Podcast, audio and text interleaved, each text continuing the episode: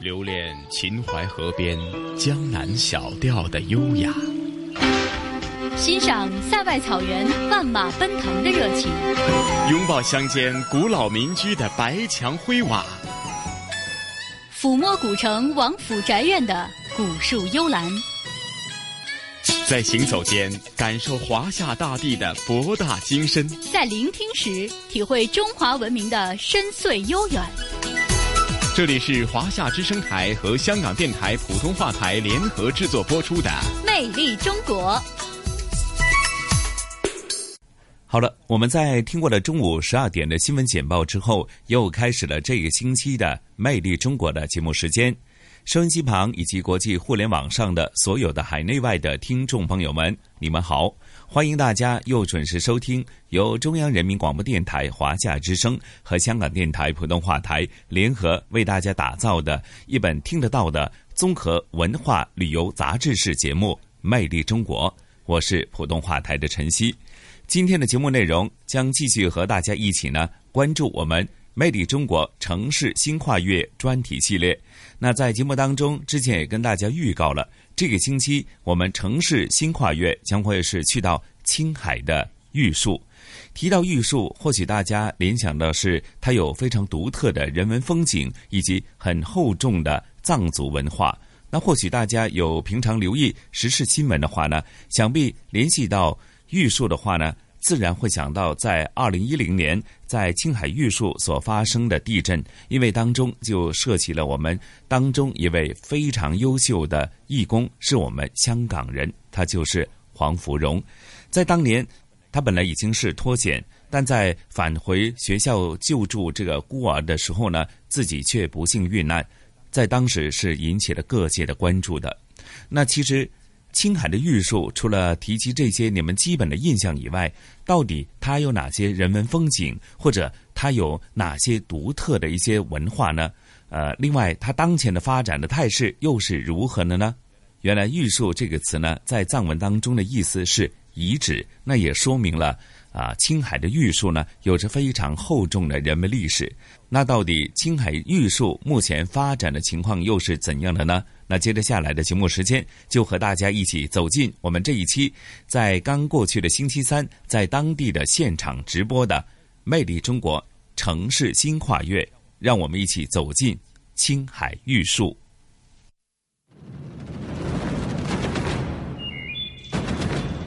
聆听城市的声音，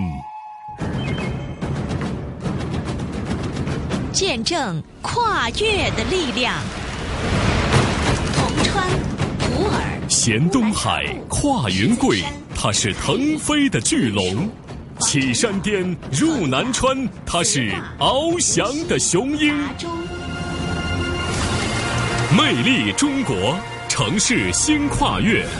中央人民广播电台华夏之声、香港之声、香港电台普通话台携手内地及澳门五十六家电台联合直播。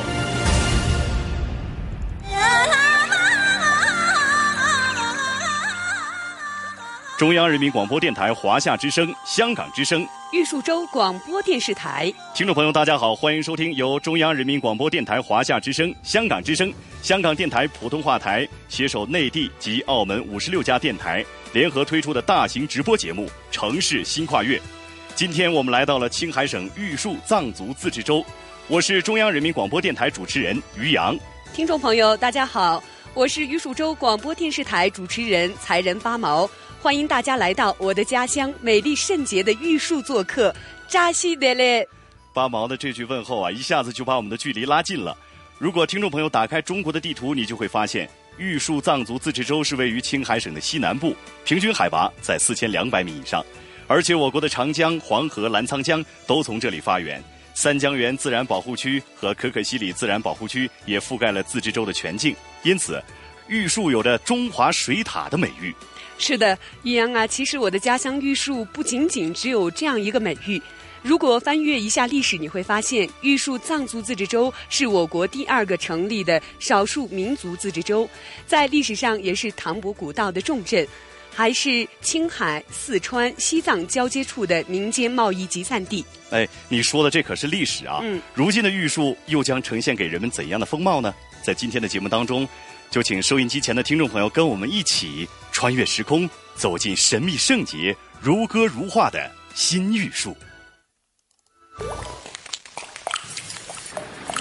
这里是三江之源，这里是万山之松。它冰川高耸，湖泊密布，中华水塔汇泽万物。它历史悠久，禀赋深厚，唐波古道，商贸云集。它历经磨难，强震袭击，浴火重生。岿然屹立，城市新跨越，魅力三江源，如歌新玉树，正在播出。欢迎大家继续跟随城市新跨越、魅力三江源、如歌新玉树大型直播节目，走进青海省玉树藏族自治州。我是中央人民广播电台主持人于洋。我是玉树州广播电视台主持人才仁八毛，我们在玉树向内地及港澳的听众朋友们问好，扎西德勒。在今天的直播节目当中啊，我们也请到了三位嘉宾做客直播间，和我们共同畅谈玉树悠久的历史、丰富的文化和崭新的未来。他们是青海省玉树藏族自治州常务副州长陈永祥先生。陈州长您好，主持人好，听众朋友大家好。还有青海省玉树藏族自治州博物馆馆长尼玛江才先生，以及香港紫金杂志社长助理、北京办事处主任魏东升先生。两位嘉宾，你们好。主持人好，听众朋友好。欢迎三位做客直播间。在今天的直播节目当中，也欢迎听众朋友通过中央人民广播电台华夏之声的官方微信“风行港澳”来关注我们的节目，说一说您对玉树的印象。您将有机会获得我们送出的精美礼品，希望大家能够积极参与。接下来呢，就让我们回到一千多年前，掀开历史的画卷，走进第一篇章——藏地文化，看玉树。啦啦啦呀呀，连老热呀，乐特啦啊，更够老热呀啊！我于洋可以问你一个问题吗？嗯，您说。能听得出来这是什么吗？这个还真难不倒我，因为在来玉树之前啊，我可是做了不少的功课。现在呢，我们听到的是一段格萨尔说唱。他传颂的是藏族人民传说中的英雄格萨尔王一生戎马、惩恶扬善的故事。要说起来啊，玉树和格萨尔文化的渊源可谓是由来已久。这里不仅是格萨尔成长为英雄的重要一站，还是格萨尔王以及众英雄最终的归宿。说的一点都没错，看来于洋了解的还真不少啊。那么格萨尔王呢，是我们藏族人民心目中一位引以为豪的旷世英雄。他从一名部落的成员，通过赛马呢，成为了邻国部落的首领。而赛马称王故事呢，发生地就在玉树的曲马来县黄河源头的第一乡马多乡。而英雄们最终圆满的圣地，就是在玉树囊谦县的百年古寺达纳寺。就在我们刚到玉树的第二天啊，首届雪域格萨尔文化艺术节就吸引了来自海内外众多文化学者和游客的目光。因为在玉树呢，格萨尔文化艺术的各项形态资源是相当的丰富，不但格萨尔说唱艺人众多，而且格萨尔文化遗址也是最为丰富。没错，在玉树大地上呢，几乎每一处土地都有一段关于格萨尔的故事和印记。而记录这些故事的《格萨尔王传》呢，则是研究古代藏族社会历史的一部百科全书，也是目前世界上唯一一部。活形态的史诗，可以说格萨尔文化是唐卡藏戏藏族传统民间艺术创作的灵感源泉，也是现代艺术形式的源头活水。接下来呢，我们就听一听中国社科院的研究员、格萨尔学专家杨恩红是如何评价的。很多的这种文化载体来体现格萨尔的这种文化、格萨尔的精神，我觉得这是一个非常好的一个前景。正在通过这样的多元的载体来使格萨尔文化得到了传承，得到了弘扬，而且更加的弘扬，更加这个直观的在老百姓的这个面前展现，受到了藏族人民的喜爱和欢迎。我觉得在丰富藏族人民这个精神文化生活、构建藏族和谐社会等等这些方面，我想这些都会是发挥很巨大的作用。宝宝啊，听了这段录音之后，我感觉玉树的格萨尔文化已经形成了一种根深蒂固的民族精神力量，在历史和传奇、自然和遗迹之间，深深的扎根在玉树人的心灵深处，并不断的传承下去。的确是这样的。那么千百年来，格萨尔史诗艺人们一直在担任着讲述历史和传播知识的重要角色。二零零九年，藏族史诗《格萨尔王传》成功入选了世界非物质文化遗产的名录。我们常说的一句话就是“民族的就是世界的”。正是由于这些可爱的史诗艺人们对格萨尔文化的热爱，也把玉树的藏地文化传向了全世界。其实，除了格萨尔说唱艺人之外，在我们玉树呢，传统手工艺领域的工匠们，则用他们的双手记录着历史的变迁与文化的传承。接下来，就请跟随央广的记者舒涵一起去认识一位藏传的黑陶匠人——白马群家。囊谦县地处玉树藏族自治州东南部，是玉树地区的发祥地。流传于囊谦民间的黑陶加工艺术，是囊谦千年文化的结晶和沉淀。二零零八年，藏族黑陶烧制技艺被整体列入国家级非物质文化遗产名录。我们从玉树市出发，驱车近二百公里，来到了目前唯一的囊谦黑陶生产基地。你好，你好，进进进进。开门迎接我们的，正是此行要拜访的康巴藏区有名的手工艺人安久白马群家。他师从于年已古稀的黑陶手工艺人扎旺，让这门险些失传的技艺发扬光大。二零一零年，白马群家也被评为国家级非物质文化遗产传承人。白马用不太流利的汉语向我们讲述了他对于藏传黑陶的热爱。呃，为啥就是做这个黑陶的传承人？藏区的文化，古老的文化这些当中最古朴的，可以说是历史最悠久的。我就挖掘，我就传承，我就这么想的。那时候是我是二十一岁吧，那时候就是我就这么决定的。我所有的亲戚朋友都说着：“你疯了吗？为啥做这个东西？多危险！这个黑陶烧制的这个方面是八百度的以下，四百度以上，整个就是火坑里头，人都和在一起。我反正我就为了就是民族文化，一定要就是发展起来，我就这样决定的。所以就我就一年一年的就是。我就坚持下来。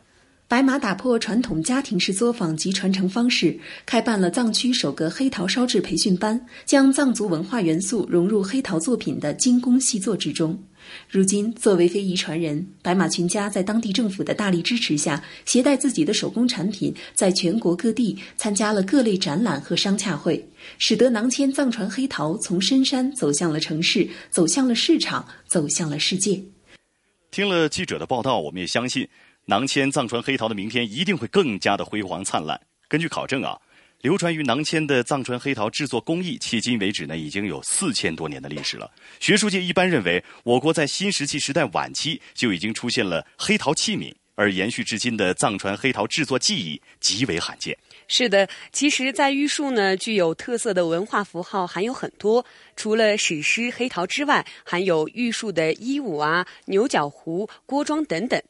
呃，那么在众多的这个文化遗产当中呢，节庆活动也是玉树本地文化的一大特色。你看，就比如说在上一周，玉树传统赛马节暨首届雪域格萨尔文化艺术节和三江源水生态文化节就在扎西科赛马场盛大开幕。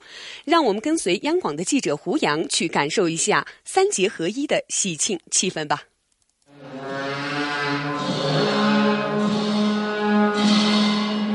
盛会伊始，金鼓齐鸣，代表美好祈福与祝愿的格萨尔法号队的法号声响彻四方，祝愿大美玉树吉祥安泰。在开幕式上，玉树州发布了关爱山川河流、保护三江之源的志愿行动倡议书，号召全社会为保护三江源良好生态、建设美丽中国贡献力量。本次三节合一活动突出了格萨尔文化特色，凸显水生态文化理念，融合了玉树传统赛马节元素，将美丽玉树的品牌提升到了新高度，吸引了广大国内外游客积极参与。玉树州委常委、宣传部长江海梅。呃您从这个今年的这个开幕式的这个大屏幕上可以看到，今年是三节合一，一个是赛马节，这是我们康区玉树的最传统的一个节目。然后今年又新加了一个格萨尔王一个艺术节，这是我们藏区也是一个英雄史诗。是我们今年加了个水文化节，这个水文化节就结合咱们生态报国这个理念。呃，我们现在说感恩奋进绿色报国，这是我们现在玉树泉州人民向世界展示的一个呃精神状态。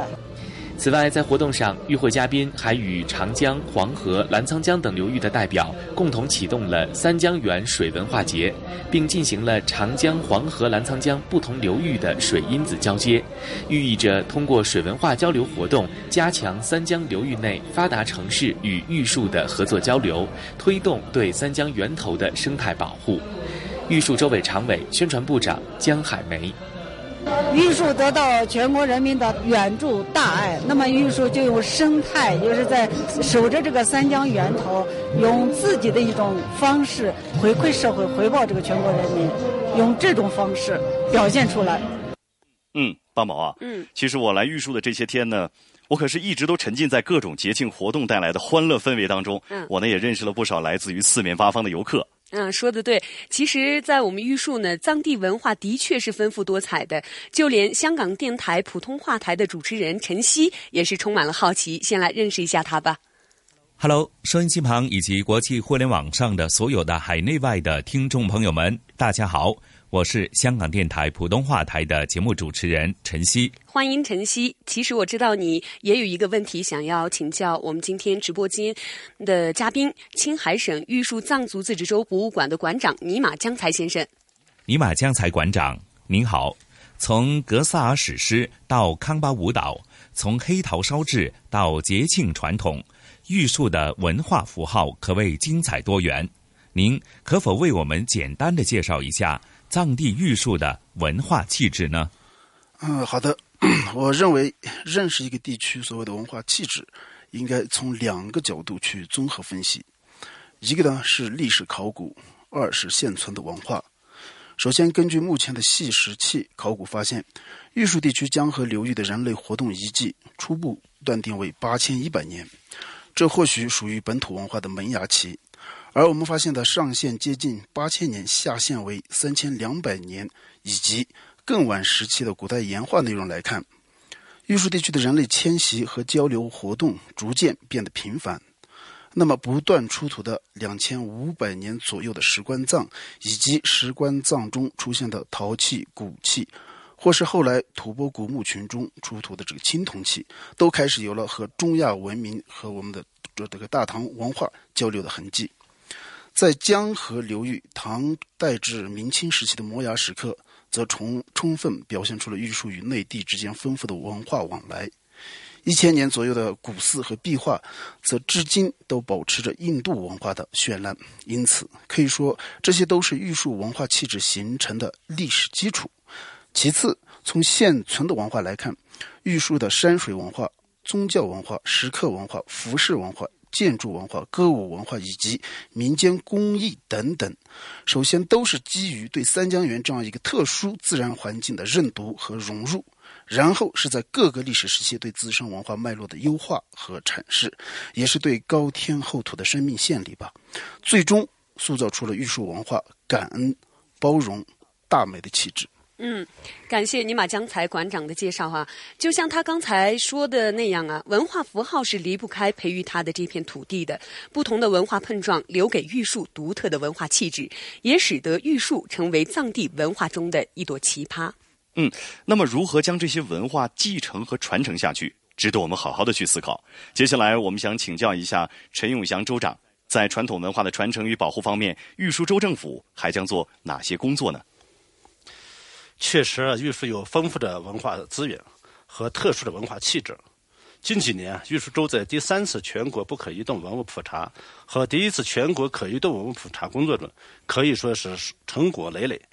玉树地震灾后文化遗产抢救保保护也是这个成绩斐然，考古研究工作也卓有成效。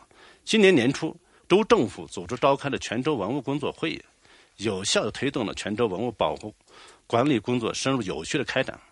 玉树文博事业开始步入了新的发展阶段。下一步，我们将以三江源山中水源为背景，挖掘一批以山水为主要载体的风景名胜，打造中华民族溯源寻根等山水文化活动，彰显三江源山水文化的魅力。以康巴民俗文化为背景，挖掘一批以文物古迹、文化遗址、非物质文化遗产等为主要内容的传承精品，加深历史信息和记忆，提升文化特色和附加值。以三江源野生动物多样性为背景，挖掘一批野生动物文化资源，进一步丰富三江源文化旅游的内涵。积极开展唐伯古道申报世界文化遗产工作，进一步挖掘整理文化遗产。加强文化遗产的保护与传承，将文化体验融入到旅游之中。嗯，那么还是想问一下陈州长啊，就是说现在有很多的这个城市都是依托当地的文化资源发展这个旅游业，旅游业已经成为了这个城市全新的经济增长点。在这个方面呢，我们玉树有怎样的规划呢？首先，我们要构建文化旅游发展的格局，坚持以三江源生山水文化、康巴文化。野生动物文化为基底，构建以文化旅游为引擎，联动相关产业发展的结构，构建玉树特色文化，树立三江之源圣洁玉树的形象品牌，推动玉树对外交流，提高玉树的知名度。其次是做优三江源文化旅游品牌，打造特色文化旅游精品的路线，比如要推出一批高原三江源科考探险。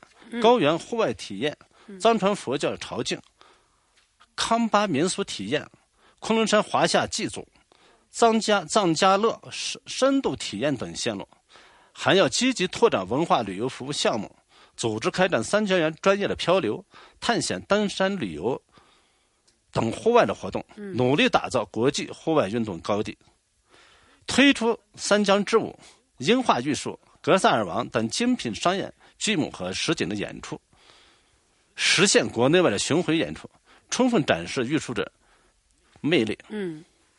第三呢，我们还要进一步做大做强文化旅游的节庆。你比如说，像把玉树传统的赛马节打造成为国内知名的精品节式，嗯，把玉树的这个纯草节啊、玉树是毛地文化节定位为玉树节最具特色的节式，精心打造中国玉树唐伯古道诗歌节。发现三江源摄影节、玉树格萨尔文化艺术节、澜沧江风情文化旅游等文化节庆品牌。第四，就是加强州内外的旅游合作。嗯，我们筹建低空的航空公司，依托长江源、黄河源、澜沧江源、可可西里、囊谦大峡谷、杂多的八矮峡、嘎多觉悟深山等重要旅游资源，打造州内半小时的旅游圈。还有啊，与四川、云南、西藏以及省内的果洛州联合打造大香格里拉旅游圈、康巴文化的旅游圈、黄河上游大草原的旅游圈，体现玉树文化旅游的特点。嗯，最后啊，我们加强旅游基础设施的建设，加快以交通为核心的旅游基础设施建设，全面提高景点景区的通达力和通达的水平，到“十三五”末。景区景点的通达率要达到百分之百，还要加强建设这个旅游专项公路，包括这个增城公路、多杂公路、杂支公路等州内的州内的旅游道路的建设，嗯，构建泉州旅游交通服务的大环线，做好大环线与沿线景区的交通的有效衔接等等。嗯，听了陈州长的这番介绍啊，其实我想听众朋友可能和我一样，对玉树更加充满了向往，真想在这儿多待一些日子，把玉树看个够。欢迎啊，特别的欢迎！就像我们前面说了，这个文化的传承既需要艺术家们的坚守，也需要我们每个人的珍惜和维护，这才是我们共同的文化基因，更是属于全世界的文化符号。而在这个方面呢，我们任重而道远。一座受伤的城市，地震曾让它化为废墟。是人间大爱赋予它生命的奇迹。同一块土地，不一样的经历，是勇敢和坚强让玉树重新崛起。如今，它浴火重生，再现美丽。城市新跨越。魅力三江源，如歌新玉树，正在播出。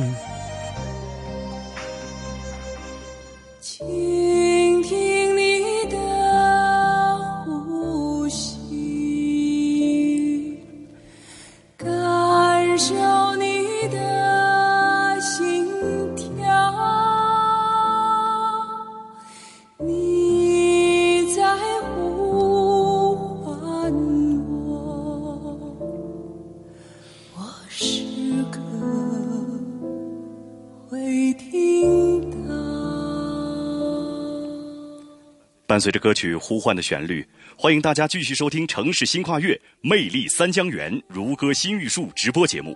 让我们翻开第二篇章，重生玉树展新颜。我是中央人民广播电台主持人于洋。大家好，我是玉树州广播电视台主持人才人八毛。提到玉树呢，大家都不会忘记二零一零年的四月十四号发生在这里的七点一级地震。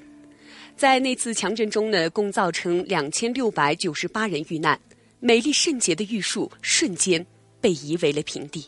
一方有难，八方支援。玉树地震发生之后，党和国家领导人第一时间就亲临玉树。看望慰问受灾群众，现场指导抗震救灾工作。党中央、国务院立即启动抗震救灾工作，全国各地的同胞们也纷纷行动起来，加入到抗震救灾的队伍中来。国家减灾委、民政部紧急启动国家四级救灾应急响应，国务院成立工作组紧急赶赴灾区，迅速建立群众生活组工作机制。此外，根据灾区应急需求，民政部紧急从七个中央救灾物资储备库向青海灾区调拨两万顶棉帐篷、五万件棉大衣、五万床棉被，帮助受灾群众解决生活困难。经过一千二百多个日夜的重建，如今重生的玉树也以崭新的面貌屹立于三江之源。在玉树市内矗立着一座抗震救灾地震纪念馆。这里真实的记录了玉树涅槃重生的那些日子。接下来，我们也就跟随央广的记者胡杨的脚步，打开这道记忆的闸门。听众朋友，我现在所在的位置是位于玉树市南入口旁的感恩广场，在它的后面就是玉树灾后重建的十大标志性建筑之一——玉树抗震救灾纪念馆。它由地震遗址、纪念馆主体以及感恩广场三部分组成。是我国第一个全面记录高海拔地区抗震救灾艰难历程的纪实性展馆。接下来，就让我们跟随讲解员才人八毛，一同走进六年前的那段岁月。这个遗址在四幺四地震之前是一个名为格萨王的社会宾馆，是个三层建筑。现在我们是从外面呢，是只能够看到它的一层和三层，二层当时是在地震中成为夹层，所以说是不复存在的。然后我们现在看到的这个不规则形的这个采光缝，它就是当时地震形成的这个断裂带。我们的展馆它也就是建设在了这个呃断裂带的旁边。面对如今已经用混凝土浇筑保留的那条地震断裂带。每一个来到纪念馆的人都会为之深深地感到震撼。当年在大规模搜救的同时，灾区的生活安置工作也在同步推进。地震当天运抵灾区的第一批救灾棉帐篷、棉被褥、军大衣和第二天运抵灾区的十万份野战干粮，还有六点五吨的方便面，就全部发放到了受灾群众手中。从照片中不难发现，当时四月份的玉树还在飘雪。地震发生之后三天开始，抗震救灾工作就从紧急状态向有序状态转变，水电交通等基础设施在不断抢修和恢复当中，而学校也已经开始陆续复课。当年读高二的才人八毛回想起这段往事，依旧历历在目。我当时就读的这个玉树州民族中学是全校转移到了这个四川都江堰就读。在这段期间，我们就是就充分嗯感受到了就是国家的这个温暖。在这段期间，就是我们在学校的所有吃住行都是由国家赞助，在高考这方面也有不同程度的这个照顾。在参观采访抗震救灾纪念馆的过程当中，讲解员才人八毛的眼圈不时的就红了。泪水一直在眼眶里打转。用他自己的话说，这泪水既有对地震惨状的悲伤，也有对各界援助的感动。是的，在玉树发生地震之后呢，来自全国各地的众多志愿者和义工都加入到了抢险救灾的过程当中。其中，香港义工黄福荣的身影永远的定格在了我们玉树人的心中。黄芙蓉本是到青海玉树慈行喜冤会孤儿院做义工。地震发生的时候，他本来已经脱险，但是在得知还有一名教师和三名孤儿被困之后，又立即返回到倒塌的院舍协助搜救。在余震当中，不幸罹难，年仅四十六岁。在抗震救灾纪念馆中，大爱吴江部分的第一个雕塑就是黄芙蓉。雕塑旁特别设立了一个哈达架。每逢纪念日的时候呢，都会有很多玉树的市民自发的来到这里，为他祈福。玉树地震发生之后，包括香港同胞在内，全国以及世界各地的朋友们都纷纷的向玉树伸出了援手，和玉树人民在一起共度难关，重建家园。仅在震后三天，就向青海玉树地震灾区捐款一亿六千九百五十万元。六年前的那场地震呢，也引起了国际社会的高度关注。共有超过一百四十八个国家、三十四个国际和地区组织，通过多种方式向中国政府和人民表示慰问。相关国家通过各种渠道向中方提供了总计三百九十五点五万美元的援款和捐款。在这里呢，我也代表玉树百姓再一次向大家表示衷心的感谢。转眼间，六年的时间过去了，玉树的灾后重建工作也早已全部结束。如今的玉树正以一个崭新的面貌出现在世人面前。那么，我知道今天我们节目的嘉宾之一，来自香港紫荆杂志社长助理、北京办事处主任魏东升先生，在二零零九年的时候也是来过玉树。这次可以说是故地重游，有哪些新的感受和发现呢？好的。我是在二零零九年七月赛马节到过榆树，那是一次跟朋友们一起自驾旅游性质的旅行。我们一共来了三辆车，十几个朋友。到这里以后，从当地人们的穿着打扮和言谈举止来看，除了让我们感觉到浓浓的淳朴之外啊，还有一种感觉，那就是这里的人们都处在一种悠闲的生活状态当中。但当时的生活条件还是相对艰苦的。那么，在二零一零年四幺四大地震发生以后，我们看到伟大的玉树人民在灾难面前并没有低头，嗯，而是勇敢地站立起来，在全国人民的支持和玉树人民自强不息的奋斗精神下，今天的玉树可以说在各个方面都有了翻天覆地的变化。嗯。呃，感谢魏先生的祝福哈。那么，在灾后重建的过程中，玉树得到了全国人民的支持。而在重建完成之后呢，玉树人怎么把自己的家乡进一步的建设好、管理好，这也是摆在我们政府面前的一道考题。接下来呢，就跟随央广的记者黄倩去感受玉树城市管理的智能化。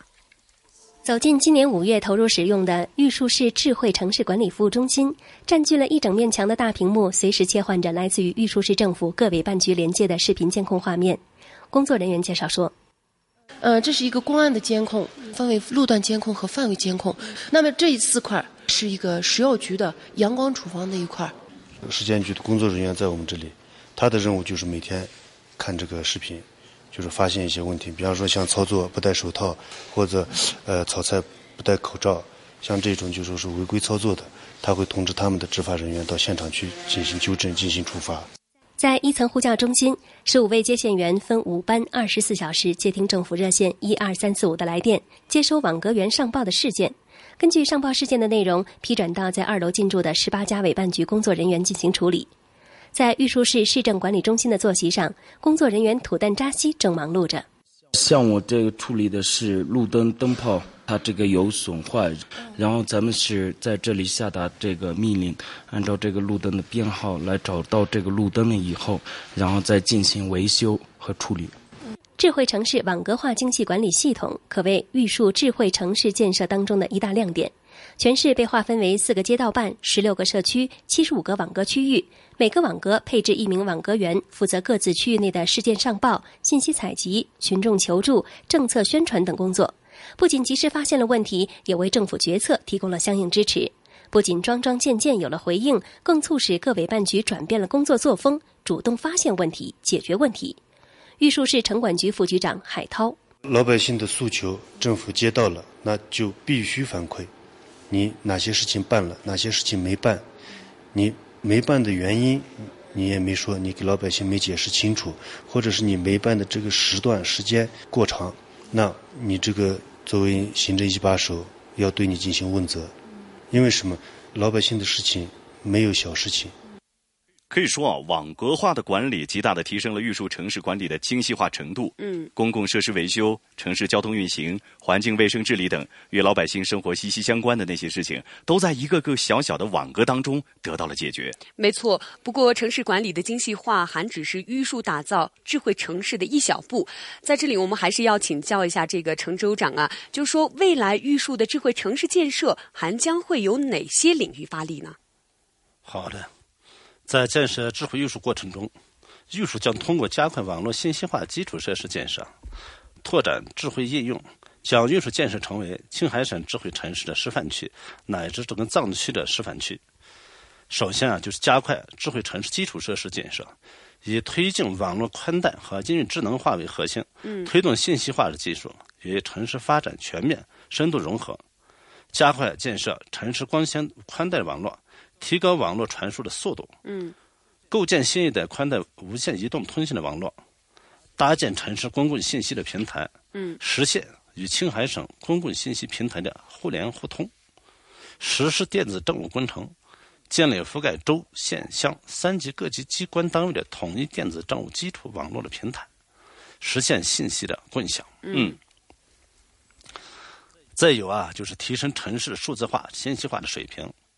建设城市公共数据库，建建设数据化城市管理的平台，争取将运输市列入国家智慧城市的试点。嗯，加快广播电视网络数字化覆盖和有线网络双向化的改造，完成县城及部分重点城的有线数字电视、移动多媒体广播电视整体的转化。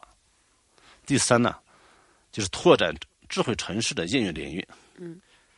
这里就是包括加大信息技术在城市建设和管理中的应用，逐步健全和完善城市智能管理信息的系统，重点开展智慧政务、旅游、社区等等智慧性应用的工程建设。嗯，积极推进交通、物流、医疗、城市管理、公共安全、农牧业和生态环境保护等领域物联网的研发和建设。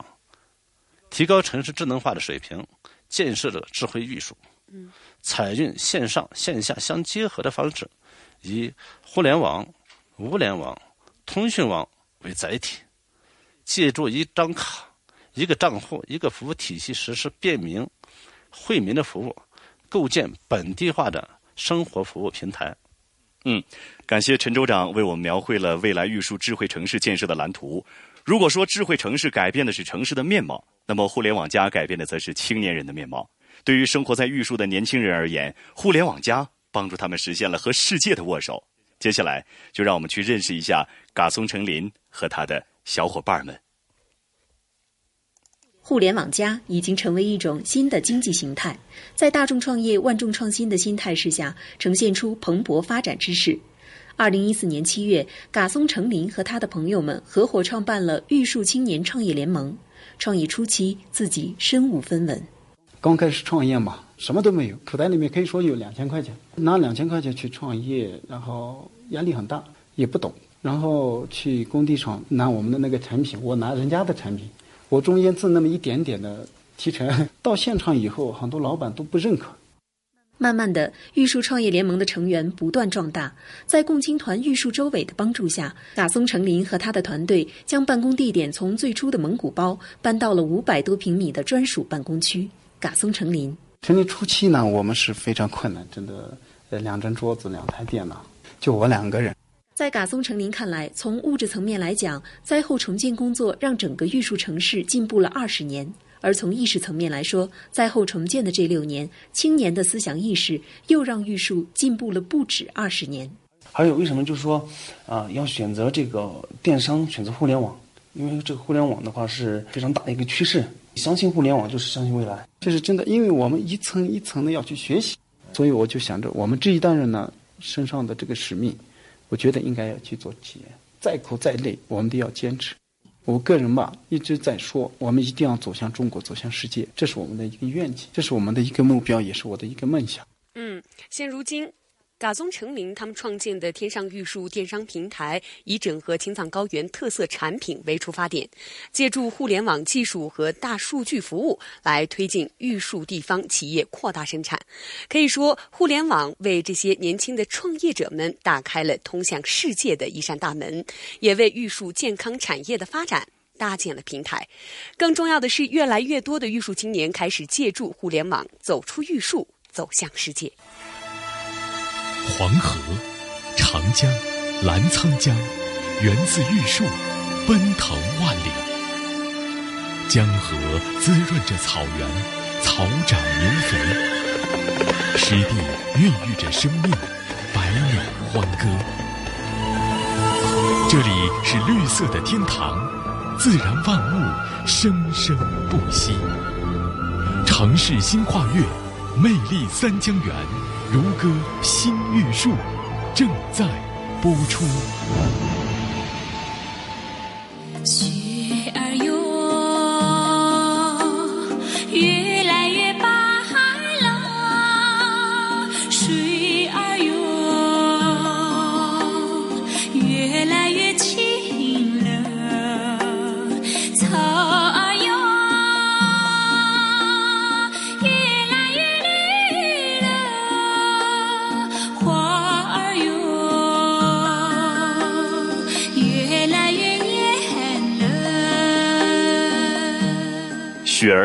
越来越白；水儿哟，越来越清；草儿哟，越来越绿；花儿哟，越来越艳。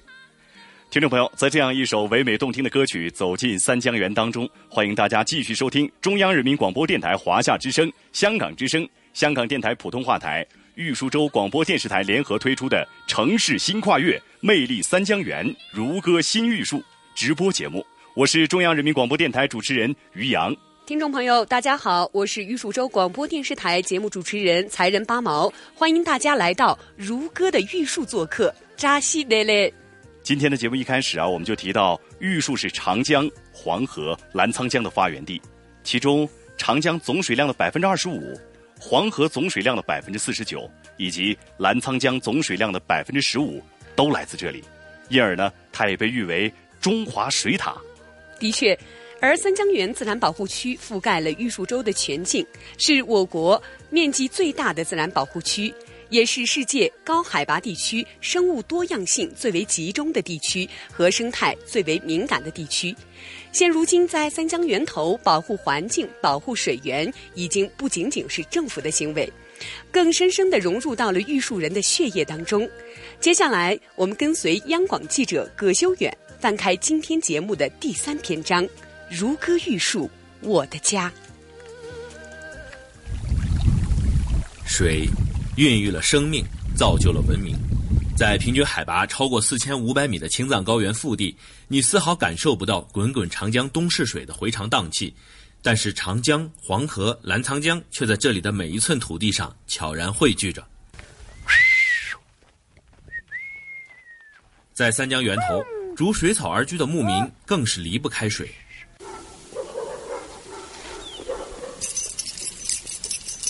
已经在这片草原上生活了六十八年的牧民庚桥，面色红润，思路清晰，头发虽然没有年轻时浓密，但是依然乌黑。放牧的事情，庚桥都交给了儿子香丁，自己每天拿着转经轮，一边诵经，一边眺望自己辽阔的牧场。哦，哦，对，这是地名，地名，哦，地名，地名。哦，这是记录员的名字，记录员的名字，看吧。哦，你看野驴。每天，儿子香丁放牧回来，都会告诉父亲，他今天看到了哪些野生动物。观测记录会认真的写在社区居民野生动物监测巡护表上。在藏民族的习俗中，崇尚自然、保护自然万物是亘古不变的传统。他们不仅仅是普通的牧民，更是江河源头生态环境变化的参与者和见证人。庚桥老人告诉记者，随着环保力度的加大，当地的环境有了明显的改善，野生动物的数量逐步增加，野牦牛。牛、野驴、藏原羚、狼、狐狸随处可见。你有从那个生态移民开始以后，就是生态真的，他也感觉到就是呃有有所就是恢复的迹象。登桥的孙子就在离家四十公里外的智多县索家乡寄宿制小学读书。在这所号称长江源头第一校的校园里，矗立着为保护藏羚羊而牺牲的杰桑索南达杰雕像。校园里随处可见与杰桑索南达杰有关的板报和事迹简介。从上世纪九十年代，杰桑索南达杰担任索家乡党委书记至今二十多年的时间里，从索家乡到整个智多县，环保理念已经深深根植于当地人的心中。公路沿线修建了垃圾站。牧民的生活垃圾和平日里捡拾的垃圾都会通过摩托车、汽车运送到垃圾站集中存放，再由政府定期派卡车清运。在这里很难在路边找到随意丢弃的垃圾，而装满垃圾的编织袋却是一个挨着一个，安静地排列在垃圾站里，等待着被清运出这片清洁的草原。是街上说那大街，山南大姐的故乡，所以我们就要捡垃圾，垃圾不能。扔水里，对身体不好。如同庚桥的后人从长辈和老师那里接受环保教育一样，庚桥也是从自己的父辈那里继承下了深植入心的环保理念，保护环境的理念就这样一代一代不断的被传播、继承并发扬光大。我大地那些人的什么他老早就知道，反正水源保护这是一个非常非常重要的事情。就全球而言的话，说说是最有大的问题里面的一个，这他老早就知道。咱们藏民族有这种说法，就是水源反正呃保护的不好的话，水会逐渐的干枯，这样的话对万物都不利。就这种观念，从小就反正他也听说过。数据显示，国土面积全国第四的青海省，过去十年将一半的面积圈定为三江源生态保护区。十年来，三江源生态保护对当地乃至下游的生态保护发挥了重要作用。今年，三江源头又被圈定为源中源，成立三江源国家公园，增强中华水塔三江源的涵养、蓄水能力，生态保护力度空前。我们来听央广记者凌晨的报道。世界自然基金会与我国共同发布的《中国2015地球生命力报告》显示。全国只有青海和西藏两个省区实现生态盈余。新任三江源国家公园管理局局长李小南证实说：“十年来，三江源区的水资源量增加近八十亿立方米，相当于增加了五百六十个西湖。年出境水量呢，持续保持在五百亿立方米左右。黄河源头四千多个湖泊呢，整体恢复，千湖奇观呢再现。”我国著名环保人士杨鑫的团队去年在长江源头四十平方公里的范围内布设了七十台红外照相机，他们的耐心守候，回报的是惊喜。我们在长江的第一个峡谷实体拍摄到了九只不同的个体雪豹。